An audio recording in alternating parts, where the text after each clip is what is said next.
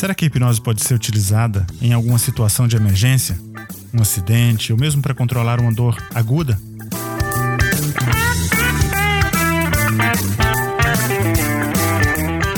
Você ouve agora Hipnocast, o podcast da hipnose.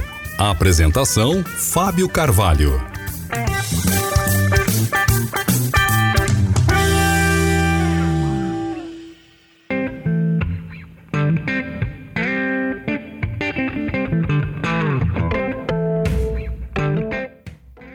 1850, James Esdale ele fez uma observação bem interessante.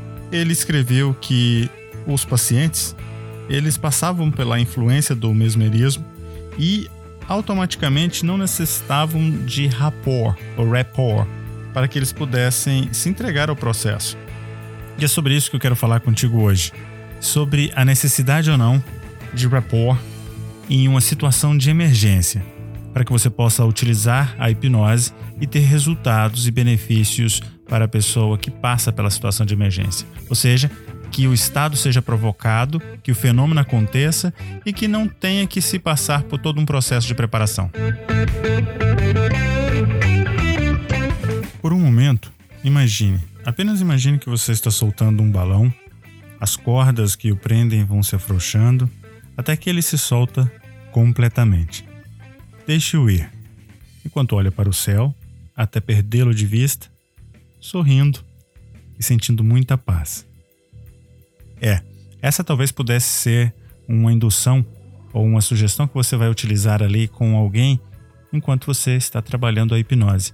Acontece que em várias situações, principalmente nas situações de emergência, a hipnose ela exige uma técnica diferente. Basicamente, essa técnica tem a ver com não depender de rapport, não depender de um pre-talk ou de uma conversa inicial, não depender de nada que possa tirar o fator e o contexto da emergência.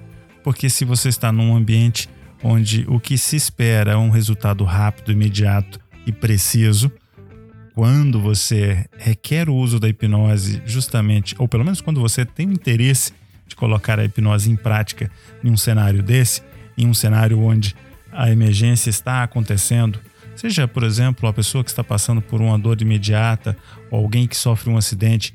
Imagine uma seguinte situação: você é enfermeiro, você conhece de hipnose, você está no trânsito. De repente acontece um acidente ali próximo onde você está. Você conhecendo do que você conhece, tendo a experiência de enfermeiro que você tem, sabendo lidar com situações de emergência no teu contexto profissional, também sabendo de hipnose, você tem ali um conjunto de ferramentas no seu arcabouço de conhecimento para que você possa utilizar imediatamente e sempre quando necessário todo esse conhecimento.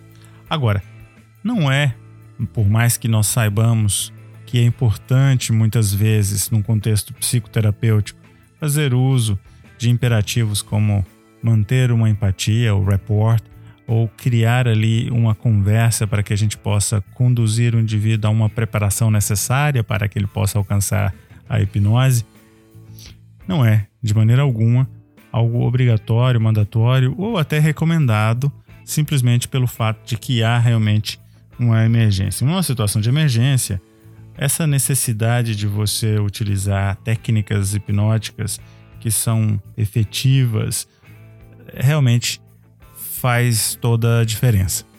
Vou te dar um exemplo. O cenário onde nós temos ali o, o acidente de trânsito que eu comentei antes, né? Para que você pudesse imaginar aquela cena. Você, se é o enfermeiro, você pode utilizar a hipnose simplesmente fazendo uso do instrumento da autoridade.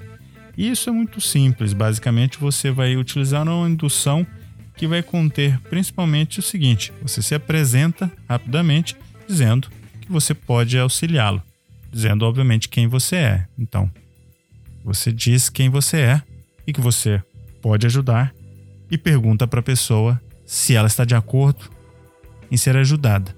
Basicamente, o que você está esperando é uma resposta sim.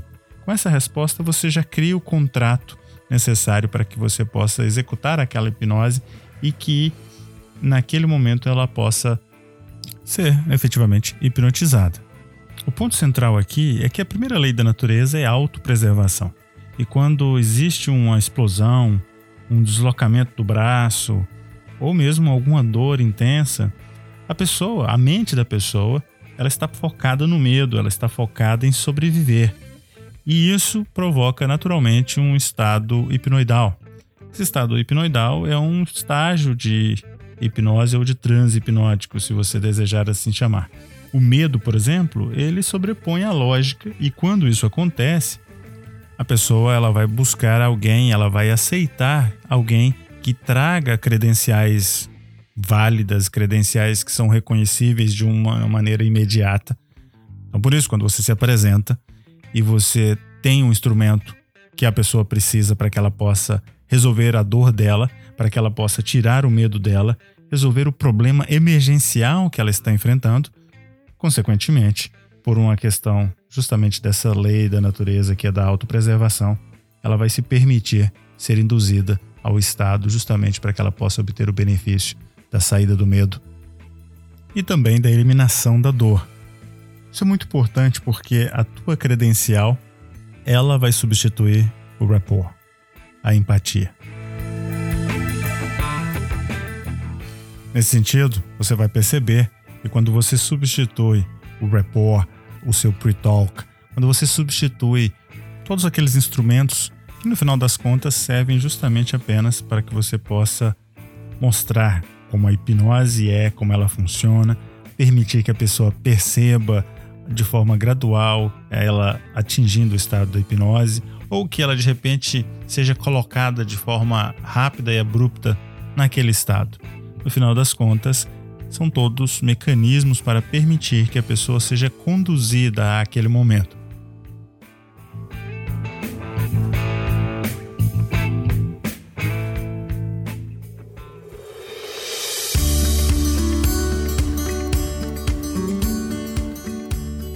Muito bem, eu fico feliz que você esteja aqui escutando mais um episódio do Hipnocast. Você sabe que nós estamos presentes em www.hipnocast.com.br. Lá você pode assinar o nosso feed e assim poder utilizar o seu agregador de podcast preferido. Você também pode nos encontrar na comunidade de Hipnocasters, lá no Telegram. Para isso, basta você entrar em telegram.me barra hipnocast ou telegram.me barra hipnocasters.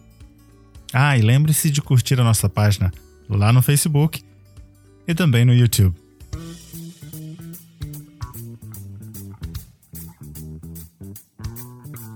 No mais, nós nos encontramos no próximo episódio do Hipnocast. Até lá, um grande abraço.